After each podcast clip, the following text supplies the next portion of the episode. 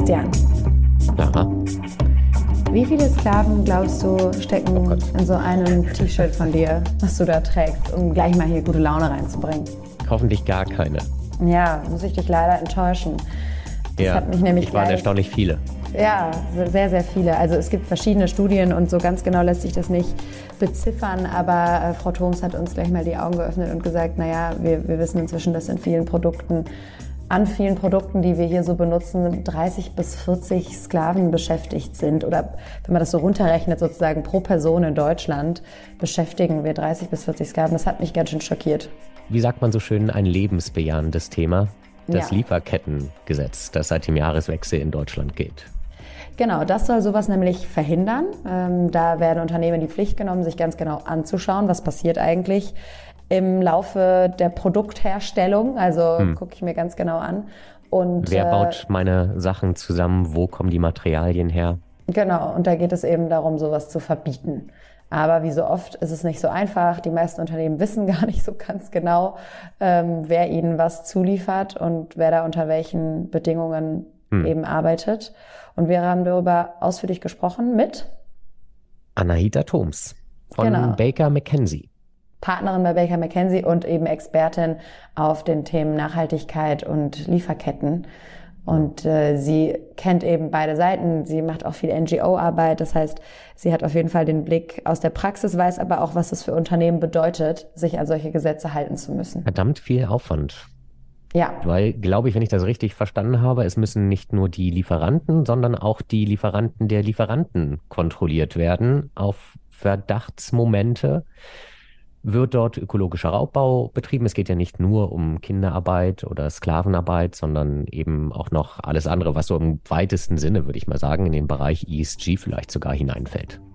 Ja, auf jeden Fall, genau so Wasserverbrauch und ähm, giftige Abfälle und diese Dinge.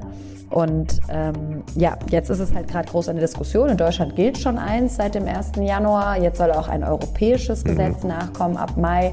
Und da wird gerade heftig drum gerungen auf Weil EU-Ebene. das natürlich Kosten verursacht. Verursacht Kosten, Wettbewerbsnachteile. Also so kann man es sehen. Und äh, wir haben uns mal eine Einschätzung davon geben lassen.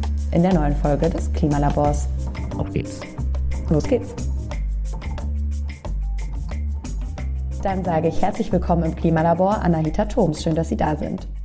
Vielen Dank für die Einladung. Ich freue mich. Wir sprechen heute über das Lieferkettengesetz. Lang, den langen Namen erspare ich uns jetzt noch einmal. Aber im Grunde, als ich mir den Gesetzestext durchgelesen habe, war ich erstmal ein bisschen schockiert, weil da steht dann drin, es geht darum, Sklaverei, Folter, Kinderarbeit zu vermeiden, ökologischen Raubbau.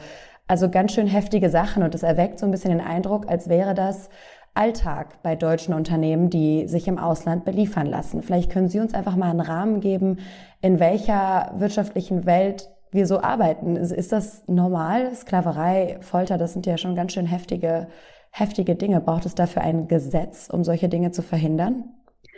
Es gab dazu einen langen Prozess in der Tat, weil man sich zum einen die Frage stellt, ist es wirklich so, dass wir Sklaven beschäftigen?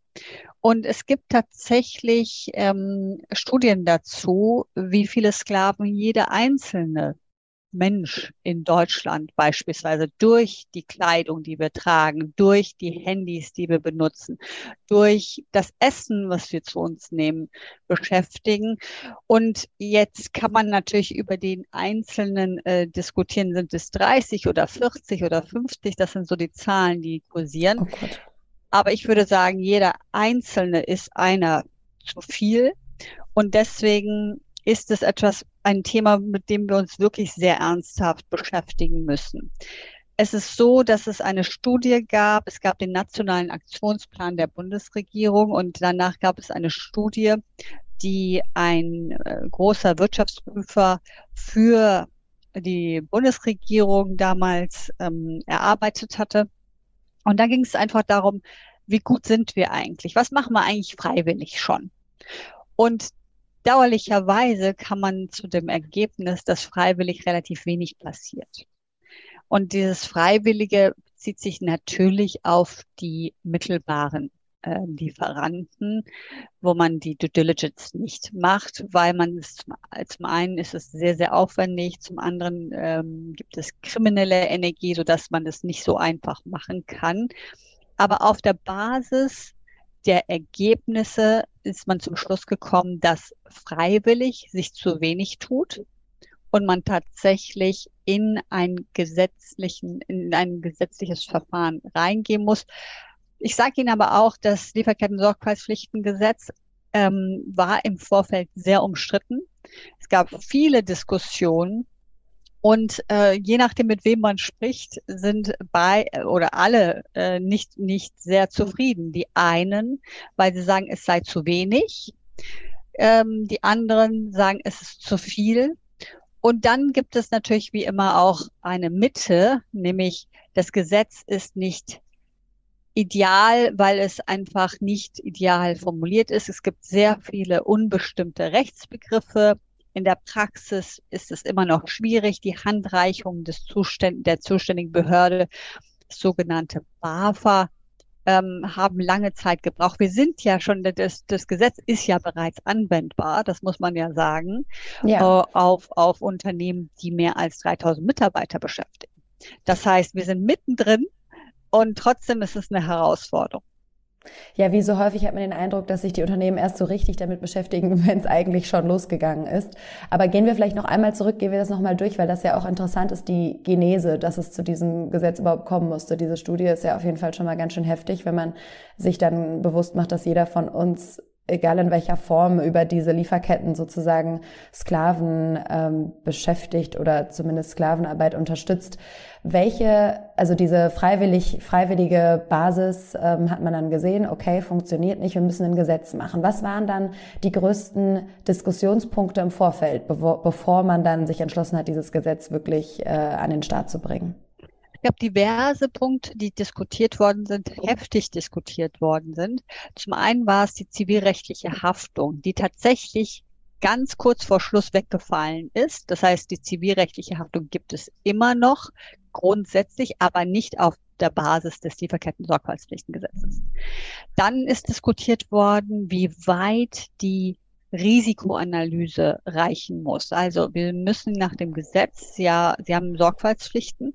Und dann war die Frage, muss ich das für mich selbst, für meine direkten Lieferanten oder auch über, für meine mittelbaren Lieferanten machen? Und da gab es sehr viel Diskussion um rund um ähm, den mittelbaren Zulieferer, weil das ist natürlich die komplexere Prüfung. Wie weit gehe ich in meine Lieferkette rein? Dazu gab es sehr viele Diskussionen, aber auch zum Beispiel zu jetzt etwas juristischeren äh, Themen wie Prozessstandstab. Wer kann eine Klage einreichen? Also da gab es auch viele Diskussionen. Insgesamt muss man sagen, dass ähm, es, äh, dass ich kaum Gesetzesinitiativen kenne, die so heftig diskutiert worden sind und die ja bis zum Schluss, wie gesagt, bei der zivilrechtlichen Haftung tatsächlich dazu geführt haben, dass die äh, kurz vorher rausgefallen ist. Für mich einmal noch kurz zum Verständnis, was muss ich mir denn darunter vorstellen, wenn von Sklaverei die Rede ist? Sklaverei kommt, das sage ich immer wieder, in den unterschiedlichsten Formen. Das heißt, wir reden hier von Kinderarbeit, wir reden hier von ähm, Verhältnissen, in denen einer Person beispielsweise der Pass weggenommen wird. Die Person arbeitet für einen sehr, sehr niedrigen Lohn in menschenunwürdigen Ver Verhältnissen, ja. sei es in Fabriken, in Minen, in wirklich, also das, das ist ähm, nur ein Beispiel. Natürlich können wir auch, wenn wir über ähm, moderne Sklaverei sprechen, über Zwangsprostitution beispielsweise sprechen. Aber das ist nicht das Thema, also das ist nicht der Fokus des äh, Lieferketten-Sorgfaltspflichtengesetzes, sondern das ist, ähm, der Fokus ist ähm, tatsächlich die erstgenannten Themen, die ich Ihnen genannt habe. Und wie ist denn Ihr Eindruck? Ich meine, das sind ja wirklich heftige Sachen. Ich, äh, man kann sich ja immer fragen, machen Unternehmen das aus Bosheit? Sie haben vorhin kurz angesprochen, es gibt natürlich auch kriminelle Energie. Oder machen Sie es schlicht, weil Sie nicht in der Lage sind, Ihre Lieferketten so aufzustellen, dass sie solche Dinge verhindern können oder dass sie sicherstellen können, dass, dass so etwas nicht stattfindet. Also vielleicht so ein bisschen Ihr Eindruck, warum es so einen großen Protest auch gegen ein solches Gesetz gibt, wo man, wo ich jetzt mal mit meinem positiven Menschenbild rangehe und sage, eigentlich kann auch kein Unternehmer in Deutschland ein Interesse daran haben, dass in seiner Lieferkette solche Dinge geschehen. Ich denke, wenn Sie die Unternehmen Vertreter und vor allem die Familienunternehmer, die, die ja wirklich mit ihrem Namen äh, für das für, für Unternehmen stehen, äh, sprechen. Keiner ist für Kinderarbeit. Jeder ist gegen Zwangsarbeit und alle Formen der Sklaverei. Jeder, mit dem ich spreche. Es gibt natürlich in der Lieferkette viele Unwägbarkeiten. Und ich glaube, das da ist äh, die größte Herausforderung oder der, der der größte ähm, Dissens zwischen den, den ja, Polen, würde ich sagen, mit denen, denen ich spreche, ähm, während die NGOs sagen, sie müssen doch vor Ort sein und gucken, was vor Ort passiert, sagen die Unternehmen zum Teil, das können wir gar nicht leisten. Wir können nicht die Arbeit leisten, die eigentlich der Staat machen muss. Wir können nicht die Fabriken auf ähm, äh, sagen wir mal, die, die, die Audit Rights, die, die, die Rechte quasi uns das vor Ort anzugucken, so umsetzen, dass diese Kapazitäten haben wir nicht, diese lokalen ähm, Insights haben wir nicht. Das heißt, da kommt der, sagen wir mal, äh, die, die, der Teil raus, wo man merkt, dass das sind zwei unterschiedliche Perspektiven auf, auf das Thema. Ich denke, dass das Lieferketten-Sorgfaltspflichtengesetz, so wie es eigentlich konzipiert ist, tatsächlich ja Unterschiede macht zwischen dem eigenen Geschäftsbereich, dem unmittelbaren Zulieferer und dem mittelbaren Zulieferer. Und ich halte das auch für richtig, denn beim eigenen Geschäftsbereich, natürlich kann ich da darauf achten, dass meine Arbeitsschutzpflichten nicht missachtet sind. Das ist für mich eine Selbstverständlichkeit. Man kann auch auf den unmittelbaren Zulieferer sehr viel Einfluss ausüben durch meine Verträge, durch die Gefährdung des Vertragsverhältnisses. Beim mittelbaren Zulieferer sagt das Gesetz, bei substantivierter Kenntnis muss ich bestimmte Sachen machen. Und da wird es sehr komplex, denn bei substantierte Kenntnis ist nach der Auslegung der Behörde tatsächlich schon dann der Fall, wenn beispielsweise Presseartikel zu einer bestimmten Region vorhanden mhm. sind. Und da wird es sehr komplex für die Unternehmen. Das heißt, Frau Pfeffer, um auf Ihre Frage nochmal ganz genau einzugehen, nein, ich glaube nicht, dass die Unternehmen grundsätzlich ein Thema haben, was Kinderarbeit oder Zwangsarbeit anbelangt, sondern es ist die Frage der, wie weit gehe ich hinsichtlich meiner Sorgfaltspflichten und zum anderen, und da müssen wir natürlich drüber diskutieren, das Thema Wettbewerbsnachteile ähm, für deutsche Unternehmen, solange wir in Deutschland ein Gesetz haben, aber in bestimmten anderen Ländern und auch in der Europäischen Union nicht ein ähnliches Gesetz haben, bedeutet es natürlich für das, die Exportnation Deutschland, dass es da ein höherer Bürokratieaufwand gibt für unsere Unternehmen. Ja, und, und ähm, und deutlich mehr Kosten, oder? Mehr Kosten. Und als Ultima Ratio, Herr Herrmann, bedeutet das natürlich auch, dass die Unternehmen sich rausziehen müssen aus dieser ja. Region, äh, im, im, im schlimmsten Fall rausgehen müssen. Darüber können wir auch gerne diskutieren, weil ich natürlich auch vor Ort höre, was das eigentlich bedeuten würde für die Opfer von Menschenhandel. Ob das der richtige Weg ist, muss man natürlich diskutieren. Aber ich möchte nochmal sagen, ähm, den Opfern ist echt geholfen, wenn wir hier nicht Alleingänge machen, sondern wirklich unsere Kraft und unsere Energie dafür nutzen, dass ähm, es zumindest ein EU-Gesetz wird. Und dann müssen wir eigentlich idealerweise global auf das Thema gucken. Globale Phänomene, Herausforderungen brauchen globale Antworten. Nennen Sie mich zynisch, aber wenn ich das richtig gelesen habe, gilt das Gesetz ja jetzt vorerst für Unternehmen, die mehr als 3000 Mitarbeiter haben. Ist Richtig. das korrekt? Richtig. Wenn ich jetzt 3050 Mitarbeiter hätte, würde ich doch eher in Deutschland 50 Mitarbeiter entlassen oder 51 und mich von diesem Gesetz befreien, oder? Ja, also the theoretisch gibt es natürlich die Möglichkeit, bestimmte Wege zu finden. Solange es nicht eine klare Umgehung des Gesetzes ist, würden sie mhm. trotzdem darunter fallen. So sind die, die Gesetze typischerweise alle konzipiert, damit man halt keinen Umgehungstatbestand kreiert. Ähm, aber natürlich gibt es immer wieder auch und der Gesetzgeber hat zwar versucht, beispielsweise, was ist mit Leiharbeitnehmern, mhm. was ist, mhm. wenn die sechs Monate versandt werden. Es gibt bestimmte Themen, wo man merkt, der Anwendungsbereich, da, da hat man sich Gedanken gemacht.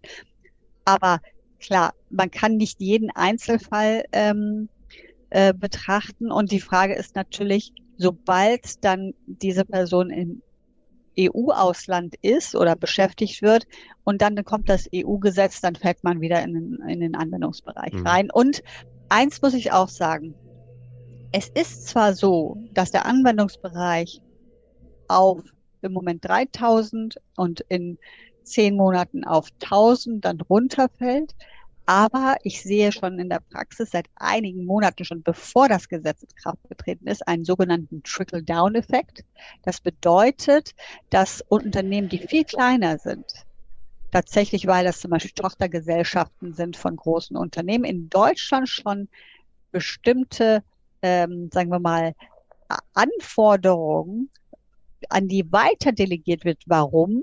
Weil natürlich wir uns die Lieferkette angucken und auch wenn das ein kleiner Lieferant ist, sagen, okay, an wen müssen wir das jetzt hier weiter delegieren? Und dann ist es manchmal auch das Unternehmen, das nur mit 500 Mitarbeiter hat. Und das belastet natürlich auch die kleinen und mittelständischen Unternehmen. Ja. Und ich finde, damit bringen Sie auch nochmal einen ganz wichtigen Punkt ein, den Sie eben auch schon ein bisschen angerissen haben, diese Abwägung zwischen können wir einen Trickle-Down-Effekt oder können wir eine Art Vorbildeffekt auch auslösen als so eine wichtige Wirtschaftsnation wie Deutschland? Das ist ja auch immer eine Frage, die man sich in diesen Nachhaltigkeitszielen stellt. Können wir als Deutschland eine Vorbildfunktion erfüllen, in der Hoffnung, dass dann andere nachziehen. So, wir müssen jetzt einfach mal loslegen. Oder ist das etwas, was man von vornherein nur gemeinsam angehen muss, weil wir uns ansonsten schaden und damit ist am Ende auch niemandem geholfen. Sie haben die Diskussion eben schon mal angerissen und da würde ich gerne noch mal reingehen. Also, wir haben es gesehen, freiwillig tut sich nichts. Wir sehen es jetzt, wie unglaublich schwierig es ist, ein solches Gesetz äh, über verschiedene Nationen hinweg, selbst in so einem Verbund wie der EU, wir gehen gleich nochmal konkret auf die EU ein, ähm, zu erlassen. Man könnte natürlich auch einfach sagen, so Deutschland als so starke Wirtschaftsnation muss jetzt einfach mal vorpreschen und loslegen und äh, kann damit vielleicht viel verändern. Wie sehen Sie das? Ich denke, das ist eine sehr komplexe Frage und wir werden wahrscheinlich die Antwort darauf erst in einigen Jahren, die, die, die richtige Antwort darauf wissen. Mhm. Ich finde es wichtig, dass wir als Vorbild ähm, voranschreiten. Ich will aber auch nicht, ohne dass es irgendeinen positiven Effekt für die Opfer hat, dass wir einen Wettbewerbsnachteil erleben. Das heißt, es bleibt dabei, wir müssen das zumindest auf der EU-Ebene damit setzt man ja ein echtes Zeichen. Eine gesamte Region sagt, wir wollen, dass unsere Lieferketten, soweit es in der Praxis möglich ist, dass die frei von Zwangsarbeit, Kinderarbeit, ähm, aber auch frei von umweltrechtlichen Belastungen, Quecksilber und so weiter sind. Und das ist ein echtes Zeichen und das dann im Rahmen von Freihandelsabkommen und so weiter weiter durchzusetzen und global durchzusetzen. Das heißt, wir gucken, wir müssen aus der Perspektive meines Erachtens der Opfer schauen und dann sagen, ja, wir haben eine Vorbildfunktion und die Vorbildfunktion, die muss man dadurch ausleben, indem man auf der Europäischen Union sein Gewicht einsetzt. Das heißt, was würden Sie sagen? Was würde den Opfern wirklich helfen? Wie muss ein Gesetz aussehen, das vom Opfer her gedacht ist und was am Ende wirklich hilft? Weil Sie haben es schon angesprochen, es hilft meistens nicht, wenn ein Unternehmen dann einfach sagt, dann produzieren wir halt nicht mehr hier. Und die Menschen verlieren auch noch ihren, ihren Arbeitsplatz, egal wie schlecht er sein mag. Ja. Häufig ist es ja. doch trotzdem die einzige Möglichkeit. Ja, also ich, ich glaube, der Ansatz zu sagen, ich habe Sorgfaltspflichten ist richtig. Ja, wir müssen gucken, dass wir da, dass wir unseren eigenen Geschäftsbereich und unseren unmittelbaren ähm, Vertragspartner, also Zulieferer, ähm, dazu kriegen, dass er uns ganz belastbare ähm, Beweise liefert, dass in seiner in, in seinen Produkten kein, keine Zwangsarbeit steckt. Wir müssen aber auch schauen, nach dem Lieferketten-Sorgfaltspflichtengesetz ist das auch so konzipiert, dass wenn der beispielsweise der mittelbare Zulieferant, ich, ich sehe im Rahmen meiner Risikoanalyse, dass tatsächlich da etwas nicht stimmen könnte. Das sagt das Gesetz nicht, du musst sofort gehen. Das, sagt, das Gesetz sagt, es ist als Ultima Ratio vorgesehen, dass du so, da, dass du quasi rausgehst. Idealerweise verhandelst du, suspendierst erstmal und dann brichst du die Geschäftsbeziehung an, wenn es schwerwiegende Rechtsverletzungen gibt. Man muss sagen, dass es eine große Herausforderung ist für die Menschen vor Ort. Es ist eine wirklich ähm, emotional sehr, sehr schwierige Situation für die, wenn man auch ganz rausgeht. Warum? Weil typischerweise ist das die einzige Einnahmequelle. Sonst würden die ja wahrscheinlich nicht da sein. Also es gibt Ausnahmen, wo es so eine Zwangssituation gibt, dass man quasi keine andere Wahl hat, auch da sein muss. Aber auch für diejenigen, die theoretisch in die nächste Stadt gehen könnten, ist die ein, sind die Einnahmenquellen begrenzt. Das heißt, meine Überzeugung ist, dass wir Verantwortung dafür tragen, dass vor Ort wir unser, unsere Energie investieren in die Stärkung der lokalen Gemeinschaften. Und dazu gehört einfach auch zu gucken, beispielsweise gibt es Unternehmen, die Schulen fördern vor Ort und zusehen, dass zum Beispiel ein am Eingang der Fabrik ähm, es Guards gibt, die Kinder nicht reinlassen. Ja, mhm. das sind, ich weiß, es sind kleine Maßnahmen, die aber aus meiner Perspektive viel bewirken können. Erstens, die lokale Gemeinschaft zu unterstützen und zweitens aber auch Vorrichtungen oder, oder, oder äh, Sachen einzurichten, wie beispielsweise zuzusehen, es darf einfach kein Kind in diese Fabrik reinkommen. Ja, das sind Sachen, die, die, die ich in der Praxis sehe. Ich möchte nur noch mal darauf hinweisen. Es ist in der Praxis herausfordernd und deswegen sind wir 2023 bedauerlichweise immer noch bei diesem Thema. Und deswegen verwende ich weiterhin das Wort moderne Sklaverei, damit alle verstehen, es ist ein eine große Herausforderung. Es ist eine menschenverachtende Situation. Und gleichzeitig glaube ich, dass wir, wir haben Hebel, wir haben Wege, aber wir müssen schauen, dass das nicht einfach zu einem Papiertiger mutiert. Aber wird durch dieses Gesetz die Verantwortung jetzt nicht von der staatlichen Ebene? Also das klingt für mich wie eine Aufgabe, wie Sie sagen, für die EU, für die Bundesregierung, sich darum zu kümmern, mhm. dass in anderen Staaten Arbeitsbedingungen geschaffen werden, mit denen deutsche Unternehmen dann arbeiten können. Und jetzt ja. wird doch die ganze Verantwortung einfach auf deutsche Unternehmen abgewälzt. Ja, das ist ein wichtiger Punkt und das, darüber muss man auch diskutieren. Ich würde das ein bisschen anders sehen. Okay. Die primäre Pflicht, Menschenrechte zu achten, bleibt stets beim Staat. Keine Frage. Und zwar bei dem Staat, wo sie ihre ja, ähm, Komponenten beziehen. Und das würde ich auch genauso unterschreiben und es wird immer so bleiben und es muss auch so bleiben. Wir sind ja nicht in der Privatwirtschaft in der Lage, überhaupt irgendein Enforcement zu machen, mhm. wenn jemand gegen Menschenrechte verstößt. Das ist nicht unsere Aufgabe.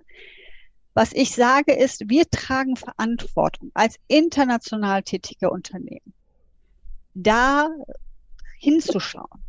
Denn ich als Konsument auch möchte gerne wissen, wo kommt das Gerät her. Ich bin da in keinster Weise naiv.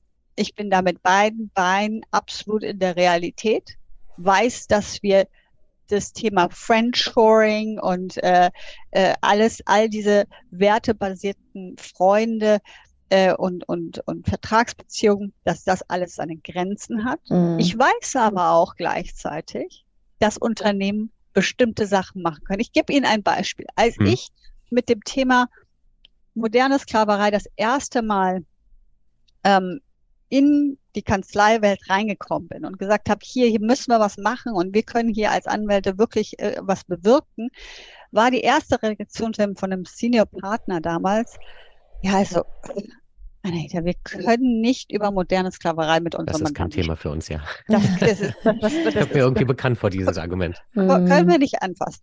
Und dann habe ich gesagt, weißt du was, wir konnten vor 15, 20 Jahren mit unseren Mandanten auch nicht über Korruption sprechen. Mhm. Das konnten wir auch nicht anfassen. Da könnten sie ja auch mit dem Argument, also Korruption, das ist ja etwas, was dann irgendwo in ganz weit weg äh, enforced werden muss. Ja, stimme ich Ihnen zu. Aber wir können auch einen Beitrag dazu leisten. Das heißt, ich würde nie sagen, dass wir äh, Menschenrechte durchsetzen müssen, sondern was ich sage ist, wir tragen eine Mitverantwortung dadurch, dass wir gerne die leckere Schokolade und den, den warmen Pulli anziehen wollen.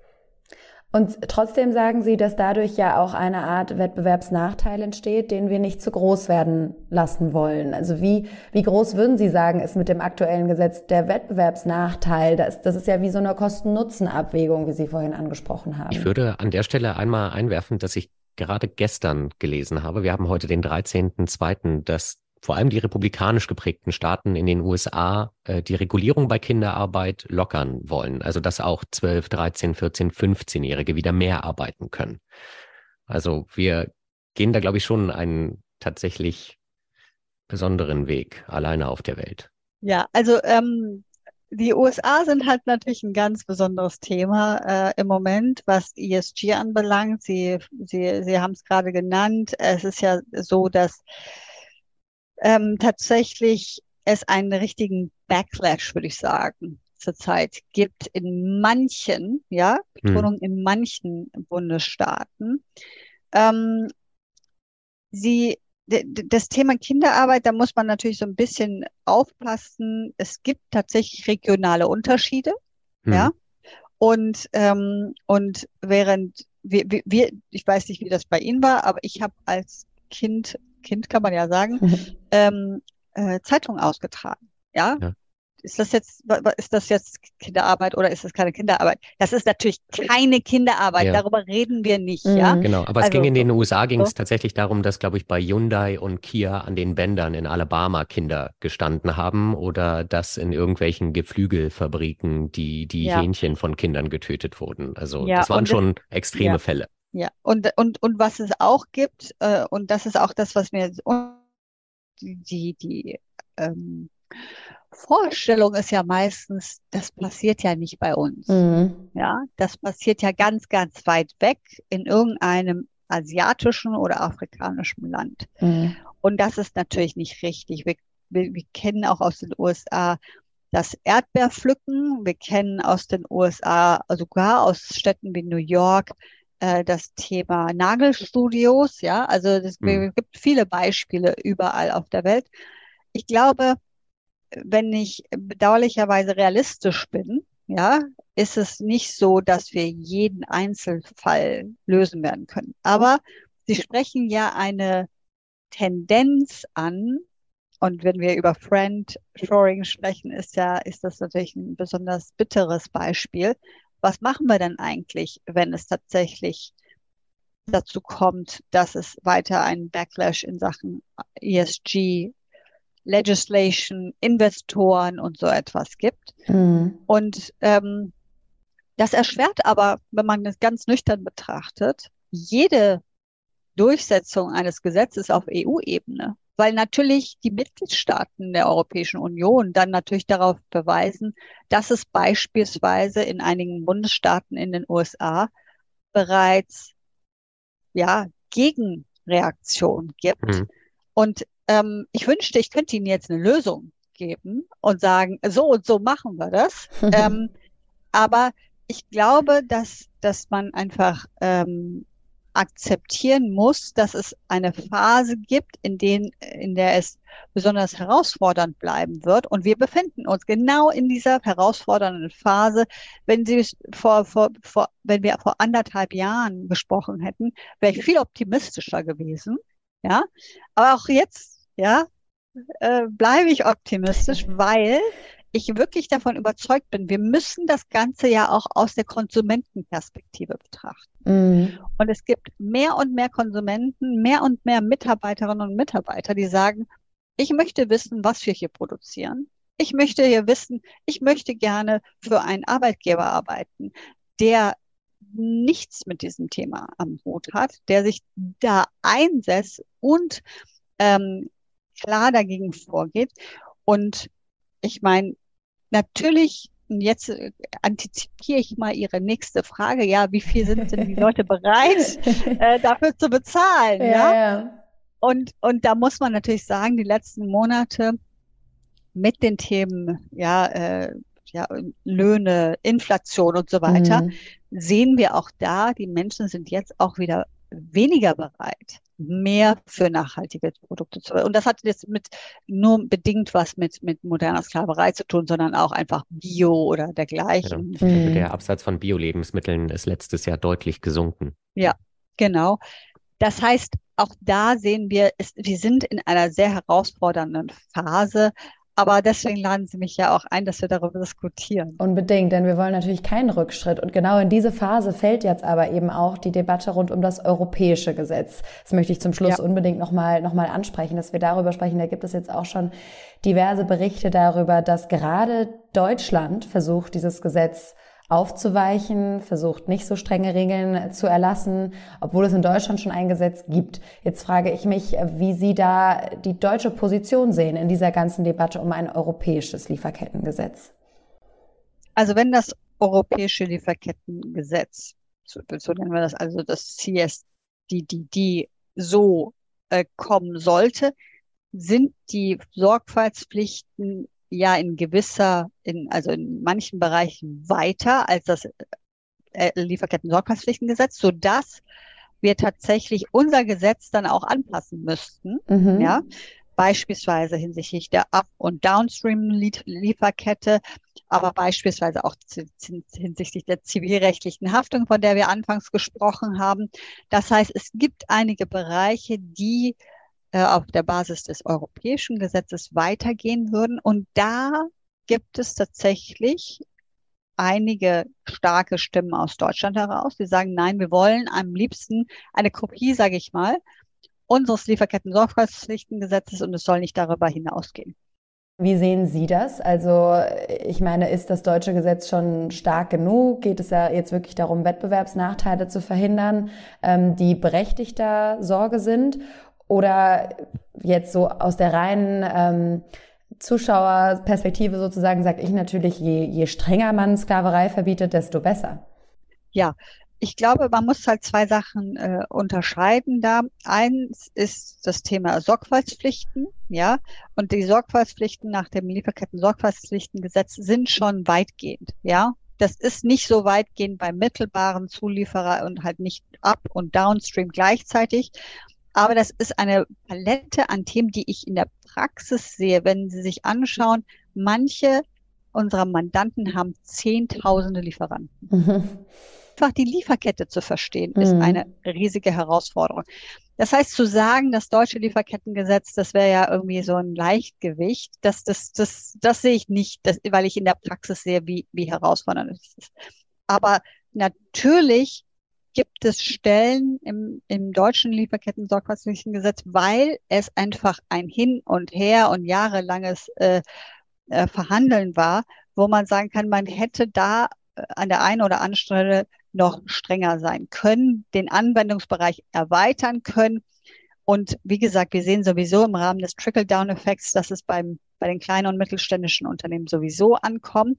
Ich glaube aber, was wichtig ist, je länger wir das Gesetz verzögern, desto mehr stehen wir allein mit einem Gesetz, was, wie gesagt, großen Bürokratieaufwand verursacht und weniger für die Opfer bringt, weil natürlich es dann immer noch, obwohl wir die Exportnation in der Europäischen Union sind, gibt es trotzdem Wege, sich an andere Mitgliedstaaten zu wenden und die, die, die Lieferketten anders noch zu gestalten. Bei manchen Produkten geht es einfacher, bei manchen Produkten geht es nicht so einfach. Aber ich glaube, was man nicht unterschätzen darf, Und das ist, glaube ich, etwas, was, wo, wo, wo ich äh, ganz klar die Unternehmensperspektive sehe.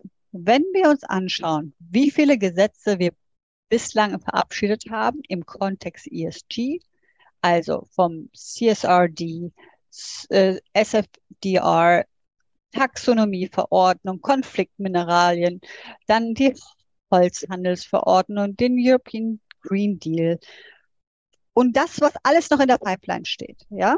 Da, Jetzt haben Sie lauter da, Begriffe genannt, die müssten wir wahrscheinlich im Nachhinein nochmal erklären, aber es ist auf jeden Fall klar, es gibt sehr viele Regulierungen. Es gibt unheimlich viele mhm. und, und, und dann sollen es auch noch, äh, Sie, Sie, wissen ja, hinsichtlich der Bekämpfung von Entwaldung und Waldschädigung gibt es im Moment ähm, den, den Entwurf die, der, der, der Verordnung. Dann gibt es noch ein, wir haben das europäische Lieferkettengesetz angesprochen. Wir haben die, es gibt noch einen Kommissionsvorschlag hinsichtlich der Abschaffung von Zwangsarbeit. Das heißt, um Himmels Willen, das sind so viele unterschiedliche Gesetze, das überfordert natürlich die Unternehmen. Und dann kommt diese Gegenreaktion, bitte nicht noch ein Gesetz. Okay. Und vor allem nicht bitte noch ein Gesetz mit noch mehr unbestimmten Rechtsbegriffen, wo wir am Ende nicht wissen, was wir tun müssen. Und dann landet man am Ende wieder an dem Punkt, wo man, glaube ich, wie hieß es letztens, 20 Aktenordner braucht, um eine Windkraftanlage zu genehmigen. Ja, das stimmt. Also auch ein Skandal, oder? Ja, gleichzeitig, um, um jetzt nochmal zum Abschluss nochmal einen Punkt einzubringen, den ich sehr interessant fand bei der Recherche zu diesem Thema. Ähm, ich glaube, es war auch Annalena Baerbock, die damals im Wahlkampf gesagt hat, Verbote können auch ein Innovationstreiber sein. Vielleicht können Sie das in dem Zusammenhang auch nochmal erläutern. Ich meine, viele Unternehmen haben jetzt in der Umfrage gesagt, dass dieses Lieferkettengesetz ihnen dabei hilft, ihre Lieferkette zu digitalisieren. Also, dass sie dadurch mal einen richtigen Push nehmen und sagen, so, jetzt um das überhaupt nachverfolgen zu können, digitalisieren wir das Ganze mal und schauen uns das Ganze an. Also vielleicht liegen da ja auch, wie so häufig, Chancen drin. Also ich, ich der Eindruck ist ja immer, Unternehmen sagen immer, oh Gott, nicht noch eine Regulierung, nicht noch ein Gesetz, das ja. wird alles ganz schlimm. Häufig wird es dann aber gar nicht so schlimm und sie finden doch einen guten und intelligenten Weg, sich dem anzupassen. Also Nachhaltigkeit und Digitalisierung müssen stärker zusammengedacht werden, definitiv. Und ich glaube auch, wir brauchen ein zielgerichteteres, intelligenteres Prozess- und Datenmanagement. Und gegenwärtig sehen wir immer wieder Datensilos, die genau diese Innovationsprozesse und Transformationsprozesse erschweren. Wir brauchen ähm, bei der Erhebung, Sammlung, Darstellung relevanter Nachhaltigkeitsdaten ein, ja, wir brauchen zentrale Datenbanken, wir brauchen Echtzeit-Tracking und da sich absolut Chancen ähm, sich das genauer anzugucken, resilienter zu werden in den Lieferketten durch ein intelligentes Prozess- und Datenmanagement. Das heißt, das wäre doch mal ein optimistischer Ausblick, wenn Unternehmen diese Gelegenheit jetzt nutzen und sich das Und ihre anschauen. Lieferketten kennenlernen. Ihre Lieferketten genau. kennenlernen, sich das mal ganz ja. genau anschauen. Sie werden und überrascht, ja. Sie werden überrascht, ja. Also, wie gesagt, wenn Sie zehntausende Lieferanten haben und dann, die haben dann Unterlieferanten. Hoppala. Ne? Das ist, äh, aber das ist optimistisch. Wir, wir werden, oder das Gesetz, davon bin ich überzeugt, hat auch dazu gehört, neben der Pandemie, dass Unternehmen sich ihre Lieferketten genauer angeschaut haben und weiter anschauen werden. Frau Thoms, und wir werden das weiter verfolgen und freuen uns wahrscheinlich, wenn das europäische Gesetz dann mal auf dem Weg ist, wenn wir nochmal mit Ihnen sprechen dürfen. Vielen Dank. Herzlichen Dank nochmal für die Einladung. Vielen Dank.